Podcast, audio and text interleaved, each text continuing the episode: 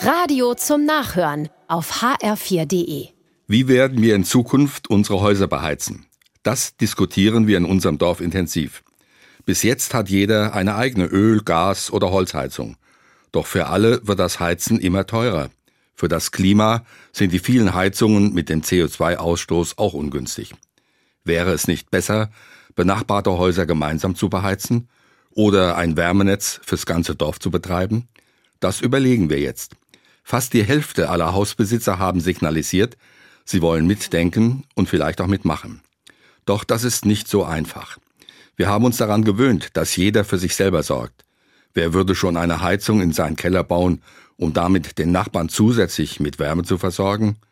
Solche Nah- oder Fernwärmenetze gibt's in den Wohnanlagen der Städte, bisher nicht auf den Dörfern. Bisher haben wir gedacht, ich sorge für mich selbst, dann brauche ich die anderen nicht. Jetzt entdecken wir, wir brauchen uns gegenseitig doch. Die Nachbarn im Dorf, wie die Völker in Europa, sogar der Welt. Gemeinschaft macht stark. Diese Idee ist nicht neu.